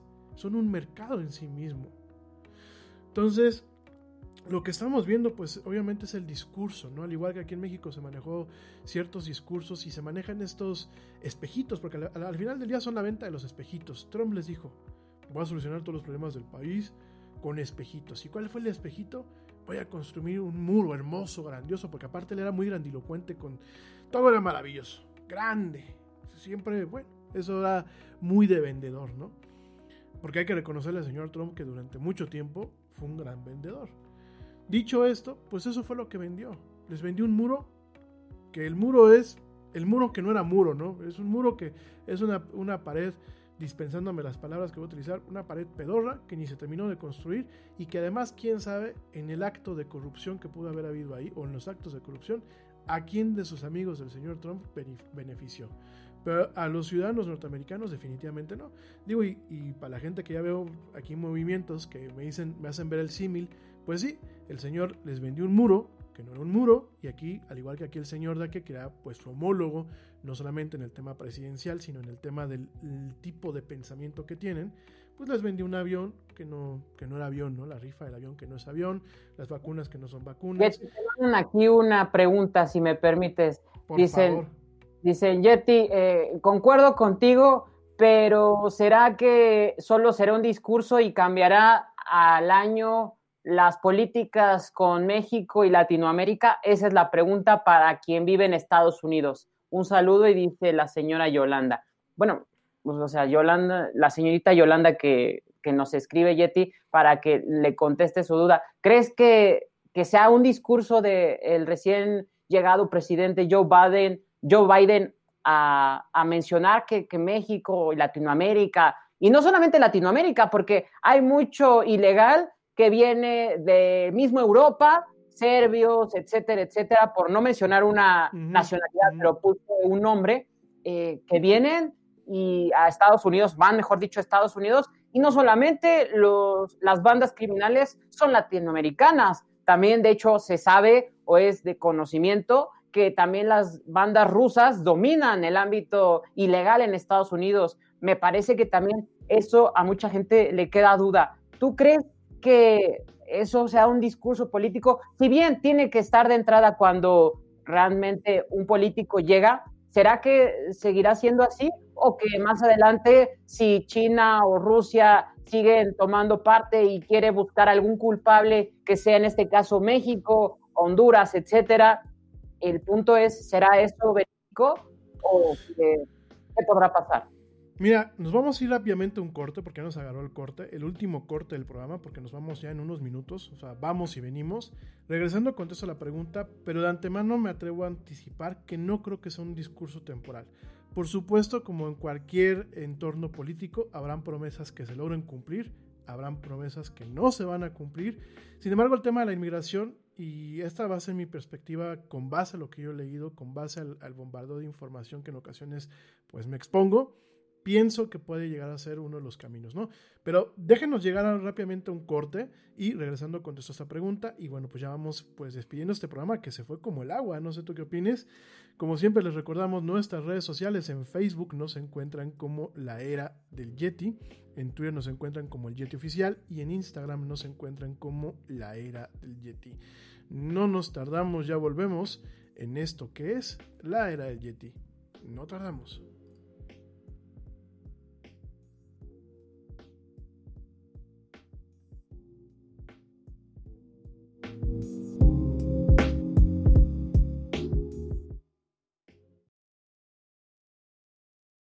Yo, check this out. Este corte también es moderno. No te vayas.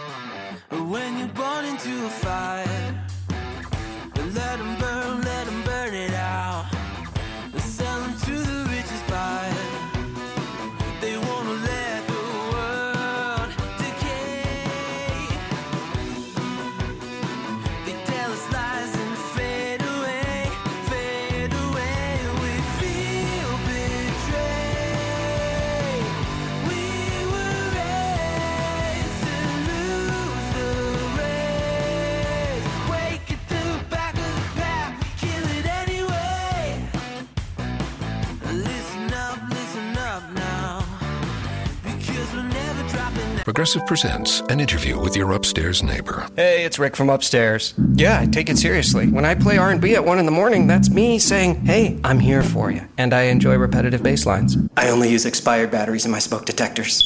Nice, right? Yeah, upstairs neighbors help people forget their troubles. Give them something else to focus on. Ooh, want to see how high I can jump? Progressive can't save you from your upstairs neighbor, No, wait, let me try again. but we can save you money when you bundle renters and auto insurance with us. Progressive Casualty Insurance Company affiliates and other insurers. Bundle discount not available in all states or situations. Nada es más importante que la salud de tu familia y hoy todos buscamos un sistema inmunológico fuerte y una mejor nutrición. Es por eso que los huevos Egglands Best te brindan más a ti y a tu familia. En comparación con los huevos ordinarios, Egglands Best te ofrece 6 veces más vitamina D y 10 veces más vitamina E, además de muchos otros nutrientes importantes, junto con ese sabor delicioso y fresco de la granja que a ti y a tu familia les encanta. Todos queremos lo mejor para nuestras familias. Entonces, ¿por qué no los mejores huevos? Solo Egglands Best. Mejor sabor, mejor nutrición, mejores huevos. Beat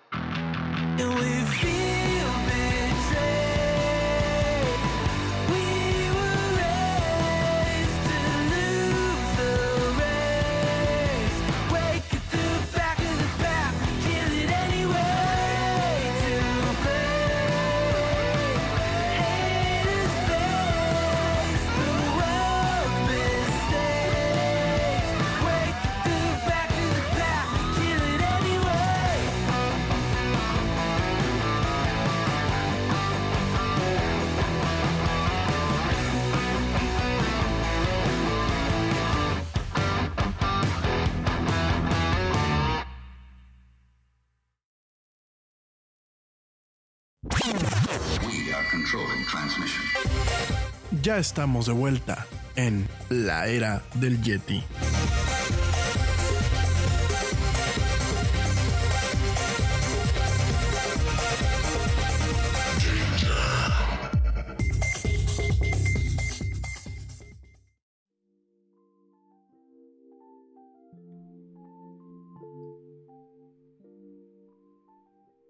Oigan, y ya estamos de vuelta en esto que es la Yeti Mil. Gracias a la gente que continúa escuchándonos, que continúa viéndonos y que continúa acompañándonos.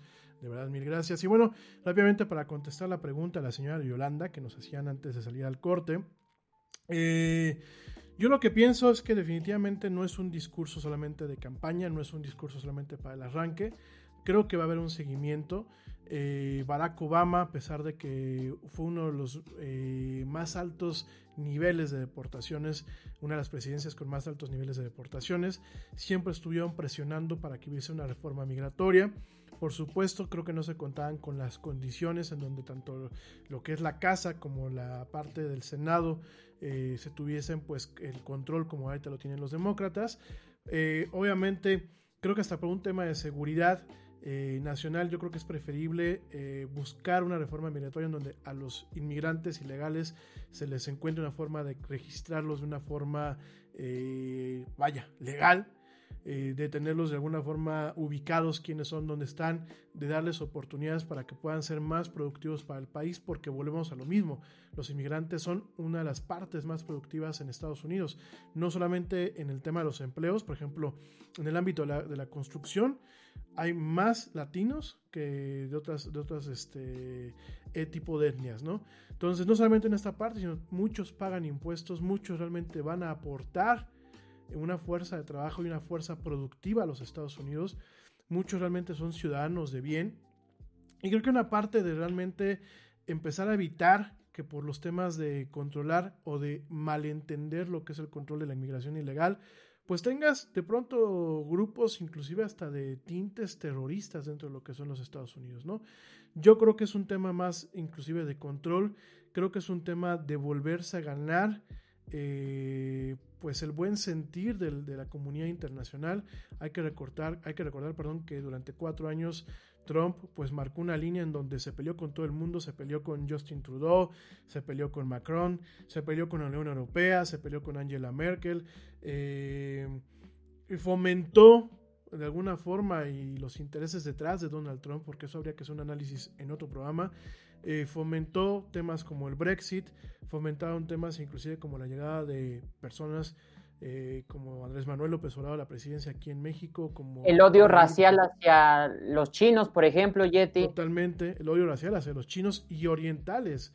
Ojo, que hay mucho eh, americano, norteamericano de origen oriental que también fue víctima de un tema de, de odio racial muy propio de finales de, los, de, de, la Segunda Guerra Mundial. O sea, yo, yo veía cánticos en algunas notas eh, y en algunos videos que decían que querían volver a regresar a los campamentos este, de, presos, de, le llaman de refugiados, pero no, campamentos de internación, y que todos los que fueran de origen chino, o que para, para, para, para el, el, norteamericano ignorante, pues el, el, chino y el japonés son lo mismo, pues regresarlos, ¿no? Y de hecho veíamos algunos ecos muy, ya, ya no de generaciones muy viejas, sino de generaciones nuevas que decían, eh, es que nunca les cobramos los que, lo que nos hicieron en Pearl Harbor, oye, ¿cómo no te la cobraste? Dos bombas atómicas, ¿te parece que fue, que fue muy, muy poca la factura? Y más aún cuando hoy en día tienes a un socio comercial como lo es Japón y tienes a un socio comercial que además de todo, eh, no solamente es tu socio comercial, perdónenme la expresión que voy a utilizar, te tiene agarrado pues de donde ya saben, de esas partes donde ustedes ya saben, porque hay que recordar que China es el principal tenedor de deuda norteamericana en el mundo. Que si los chinos quisieran poner en jaque a los Estados Unidos con ejecutar los, los bonos que tienen en su poder, ya con eso los ponían un poquito en jaque. Entonces, eh, regresando al tema, yo creo que sí va a haber un tema de buscar otra vez eh, esta imagen de la Policía Mundial, que digo, nadie se los pidió, pero bueno, ya lo tenemos. Esta imagen de el socio confiable, este, esta imagen de, bueno, somos lo que Hollywood en ocasiones ha vendido en nosotros y sobre todo ganarse el favor de los latinos que votaron por, por Biden, sobre todo en los estados centro y de norte, porque bueno, la Florida votó por los republicanos, eso es un fenómeno que ya platicaremos en otro programa, y de alguna forma, pues volver a tender puentes, que obviamente no son por buena onda, es un interés, es un interés de seguridad nacional, de tener controlados y sobre todo de espantar cierta influencia en la zona por parte de grupos afines a los rusos más que a los chinos, de grupos afines a los rusos, como lo pueden ser grupos eh, de tintes, pues obviamente, o de nacionalidades cubanas, los mismos venezolanos que ya tienen sus propias células, los iraníes, grupos que siempre han estado en jaque, que son afines pues a la otra parte del, del, espectro de los regímenes en, en, el mundo, que es la parte rusa, y habrá que ver pues e, este tema, ¿no? Yo creo que se van a ir por ese camino.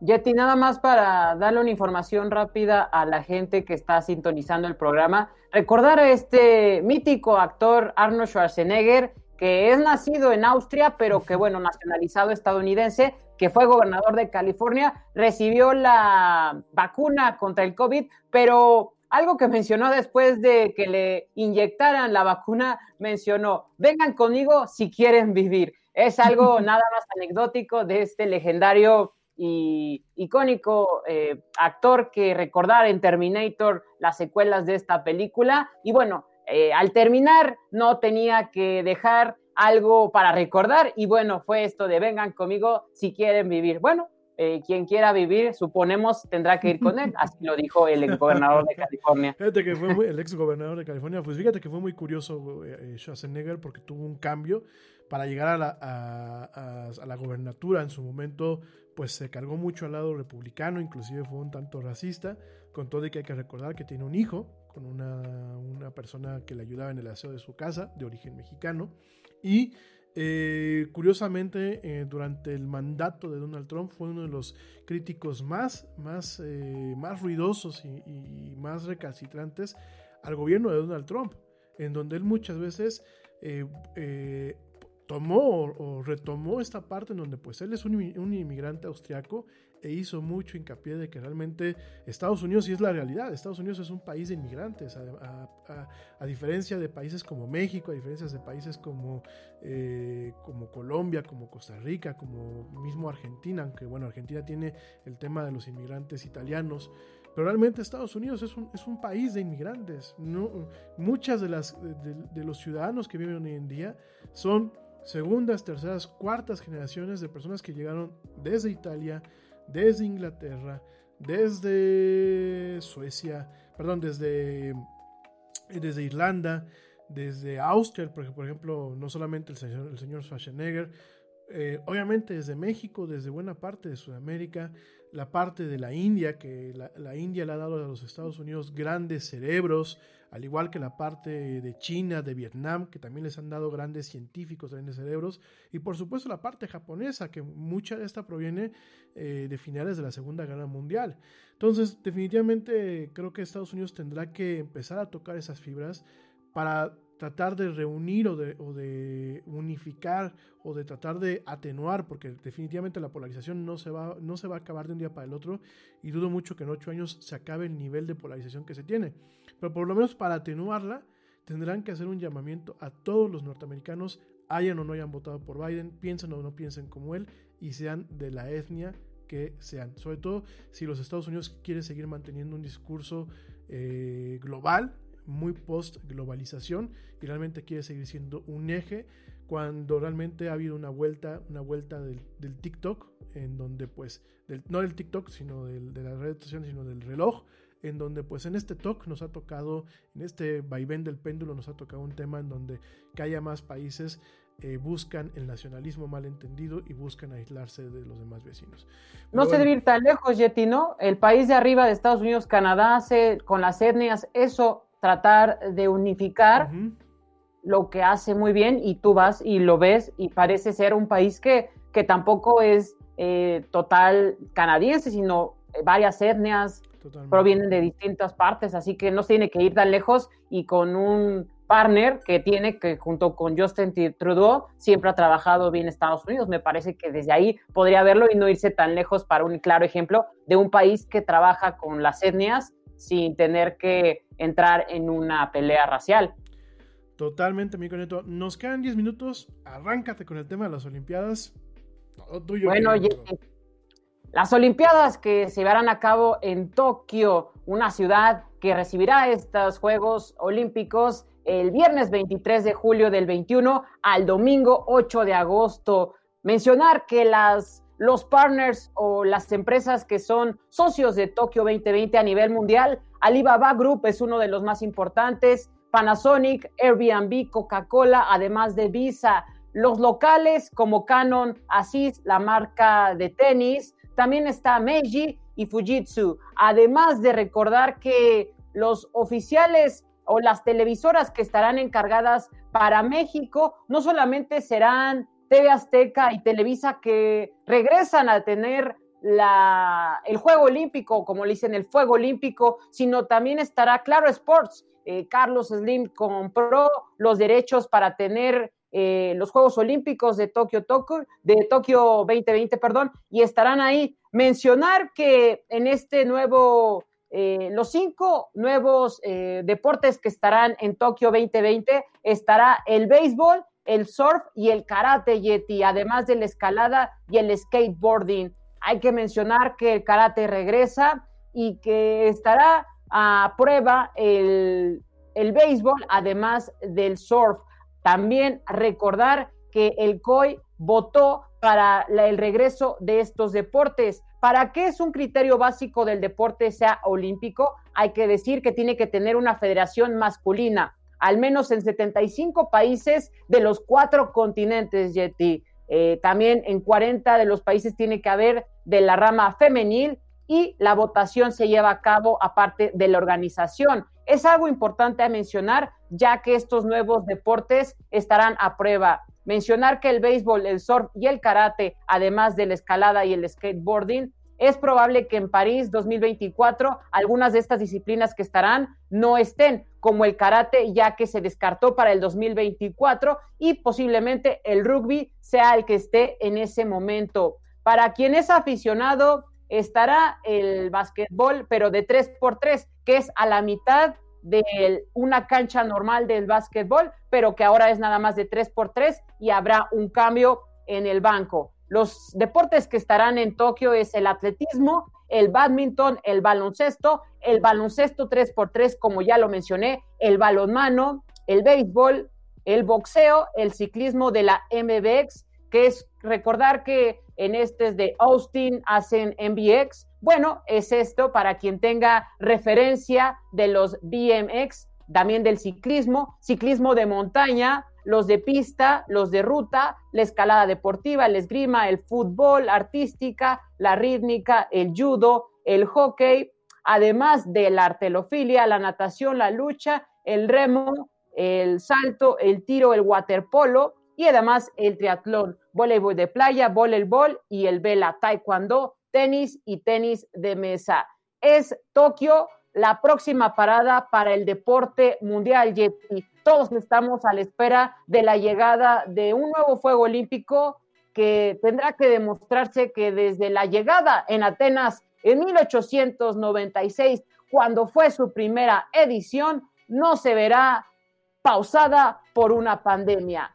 El que ahora Coubertin fundó el Comité Olímpico estará de acuerdo que el Juego Olímpico no puede verse pausado por esta situación de la pandemia. Es así que todos los aficionados estamos a la espera de vivir un nuevo Juego Olímpico y que será a cabo del 23 de julio del 21 al domingo 8 de agosto Tokio 2020 y aquí en la era del Yeti te estaremos llevando todos los pormenores de este Juego Olímpico que será sede en Tokio, una ciudad cosmopolita y que sin duda alguna, además de haber sido sede de este Juego Olímpico, tendrá la unión de los cinco continentes y la pasión. Esto va a ser la probadita de Tokio 2021 o 2020, 2020 más uno, como muchos lo están nombrando. A recordar que la inauguración será en el Estadio Olímpico de Tokio, antecesor Río de Janeiro 2016 y el próximo en París 2024. Y aquí nos estaremos esperando en la era del Yeti para vivir las sensaciones de lo que estaremos por vivir, que es un Juego Olímpico en Tokio, un número que no se sabe si es 21 o 20, pero sí que seguirá siendo la nación y el deporte aunado a las emociones de unos deportistas que nos transmiten toda la pasión. Betty, esto será Tokio 2021 o 2020. Pues fíjate que me, sigo yo teniendo, lo platicábamos el día de ayer y sigo yo teniendo un poco como que el tema de, ahorita están en alerta máxima ahí en Tokio, ¿no? Tokio, Kioto y algunas ciudades principales ahí en, Japón manejan un tema de alerta máxima en torno, pues obviamente a la cuestión del COVID, que a mí de todos modos se me hace como, como muy real que un país que desde un principio tenía muy controlado el tema de la pandemia, de pronto está hablando de una alerta máxima, ¿no? Que además de todo, la alerta máxima para ellos es en el tema de cientos al día de infectados. Digo, nosotros tendríamos ya que estar en, alerta ultra máxima contemplando ese tema cuando llevamos miles de infectados en un mismo día, ¿no? Pero me parece muy interesante. ¿Tú crees que estén realmente en el reto o, realmente tengan que son de aquí a julio, no? Sí, eh, tendrán, supuestamente tendrían que arrancar. de hecho, siempre ya están, como se recorrieron, siempre tienen que ser entre julio y agosto por los temas de calendario. Y es así que en ese momento tendría que ser. Entonces serían del 23 de julio del 21 al 8 de agosto del 21, Yeti. seis meses para, para, poder, este, pues, no, no, voy a decir domar, la, domar la pandemia ni aplanar la curva. Seis meses para realmente poder ofrecer un Tokio en donde el turista se sienta con confianza de ir, porque obviamente yo, yo, no, yo no concibo unos Juegos Olímpicos sin turismo. Irá, me imagino que obviamente muchísimo menos turismo que en años, en, que en ediciones pasadas, pero no dejará de haber turismo, ¿no? ¿Tú crees que los japoneses, digo, yo le tengo mucho, mucha fe al pueblo nipón, porque pienso que son disciplinados, pienso que son muy cívicos, pienso que son respetuosos y además dentro de este esta paradoja en la que constantemente viven, porque es una paradoja, ¿no? Por un lado tenemos a una sociedad que en muchos aspectos es muy antigua, es muy de costumbres eh, muy viejas, y por otro lado tenemos ese tema de la modernidad, ¿no? Donde vemos robots, donde vemos, por ejemplo, el tema de la telefonía celular como un medio de vida, no solamente como una herramienta, sino como un punto de control, donde vemos este tema de, la alta tecnología, ¿no? Vemos un choque entre el, entre el futuro y el pasado, ¿no? ¿Tú, ¿Tú, crees que realmente en seis meses logren abrirnos un toque donde digan, bienvenidos aquí, somos, como ahora dicen, COVID free? Sí, mira, Yeti, unas cifras que suenan un poco descabelladas y que creo que es lo que va a detener que no se suspendan los Juegos Olímpicos. Nada más, el costo oficial del Estadio Nacional de Tokio rondan más o menos los 1.400 millones de dólares, nada más, eh, para que tomemos en contexto lo que está invirtiendo el país nipón, como lo dices. La agencia Reuters más o menos calcula que el costo de estos Juegos Olímpicos ascienden a los 12 millones 300. Por ahí la cifra, más o menos, la, agencia Reuters menciona esto. Creo que, Betty, me parece que eh, es algo que no podemos dejar de lado. Si bien las agencias de noticias mencionan que podría ser básicamente que la más de la mitad de los japoneses están negados a que se lleven los Juegos Olímpicos. Claro está que la nación parecería que no quiere que se lleve a cabo esta situación. Hasta hacía un reportaje Fuji Televisión que su gente no quiere, o la mayoría, porque no podemos decir o generalizar, pero me parece que la economía dictamina y creo que se tienen que llevar porque mucha gente, si la situación económica es ahora difícil, me parece que esto llevaría a otras situaciones que de por sí ya se están viviendo de salud, ahora aunado a lo económico, me parece que eso es importante. Y además, bien lo dices tú, la cultura nipona se basa en cuidar, recordar que si tú vas en el metro de Tokio, ellos ya usan su mascarilla antes de que hubiese COVID o después, ellos, la cultura es de ir en silencio, es de ir con tu cubrebocas, ya que mucha gente cuando estaba enferma eh, estornudaba y eso es de civismo en ese país. Me parece que podrían eso ayudar o inhibir lo que pudiese venir de otros países, además de todo lo que podría imponerse sobre el COI de las restricciones para todos los que vayan. Pero me parece que sí estás en todo lo correcto. No va a ir todo el mundo que se pensaba, además de que las, las agencias de viaje van a perder y bueno, también los seguros médicos van a ser un costo adicional a lo ya planificado. Pues ni hablar, mi querido Neto, ¿se acuerdan que hace dos años decíamos vamos a ir a cubrir las Olimpiadas? Pues nos vamos a quedar con las ganas. Igual las vamos a cubrir, pues nos vamos a quedar con las ganas de ir. Esperemos que, bueno, pues el año, el año que viene o finales de este año sean mejor para nosotros. Oigan, ya nos tenemos que ir con toda la pena del mundo. La verdad es que estamos platicando muy a gusto. Ya nos ganó un poquito el tiempo. Pero mañana, mañana los esperamos de nuevo en punto a las 7 pm. Mañana tenemos un programa especial que nos acompaña Mónica Coronel y Ale Fernández. Nos van a estar acompañando el día de mañana para platicar de adopción responsable. Dos grandes mujeres que, bueno, pues han impulsado el movimiento de la adopción de mascotas de una forma responsable, de una forma cuidadosa, en donde no se, no se trata tanto de adoptar una mascota, sino de salvar una vida y de darle una vida adecuada a estos seres que pues constantemente nos iluminan nuestros días, llámese perro o llámese gato. En fin, mañana tenemos un programa muy interesante, nos va a acompañar Ernesto, nos va a acompañar la abuelita Laura Núñez, nos va a acompañar eh, Mónica Coronel y eh, que también es actriz, ya platicaremos también con ella, y Ale Fernández. Todo esto y más, pues el día de mañana en este programa. Mil gracias a todo el equipo de Lara al Yeti que pues hace posible esta transmisión y obviamente la grabación de este programa. Mil gracias a la gente que nos sigue escuchando desde todas partes del mundo. Tenemos fans pues hasta en los países que menos nos imaginamos. Seguimos con la incógnita de quién nos escucha, quién nos ve en la India. Por favor, levanten la manita y digan presente, por lo menos para saber. Y bueno, nos escuchamos mañana, la gente que nos escucha en vivo y que nos ve en vivo, nos escuchamos mañana en punto a las 7 pm hora de México. Y por supuesto nos escuchamos en el siguiente episodio para aquellas personas que nos escuchan a través del podcast. Mil, mil gracias, por favor pasen una excelente noche, eh, pórtense mal, cuídense bien como nosotros, por favor quédense en casa y como dice el tío Yeti, vámonos. ¿Por qué? Pues porque ya nos vieron. Nos vemos y nos escuchamos el día de mañana.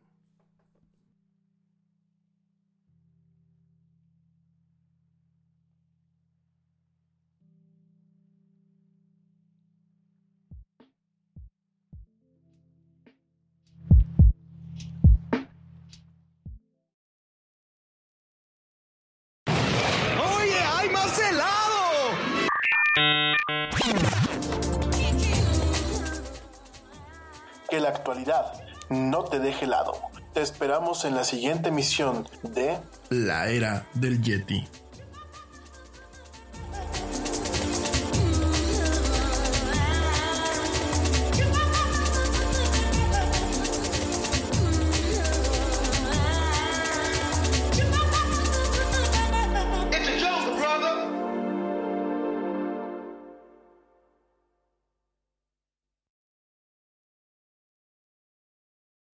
The thing about the Home and Auto Bundle from Progressive is that by now you've heard a lot of ads about the Home and Auto Bundle from Progressive. We don't even need the words the Home and Auto Bundle anymore to tell you that you could save big with the ring-tailed lemur from Progressive, or that every hot peach cobbler comes with round-the-clock service and protection. And that's the thing about the goat with magic powers. You've heard a lot of ads about the sushi in Vancouver. See how much you could save with the Home and Auto Bu- with the Shaman in the Jungle from Progressive. Progressive Casualty Insurance Company affiliates and other insurers. Bundle discount not available in all states or situations. Nada es más importante que la salud de tu familia y hoy todos buscamos un sistema inmunológico fuerte y una mejor nutrición. Es por eso que los huevos Egglands Best te brindan más a ti y a tu familia. En comparación con los huevos ordinarios, Egglands Best te ofrece 6 veces más vitamina D y 10 veces más vitamina E, además de muchos otros nutrientes importantes, junto con ese sabor delicioso y fresco de la granja que a ti y a tu familia les encanta. Todos queremos lo mejor para nuestras familias. Entonces, ¿por qué no los mejores huevos? Solo Egglands Best. Mejor sabor, mejor nutrición, mejores huevos.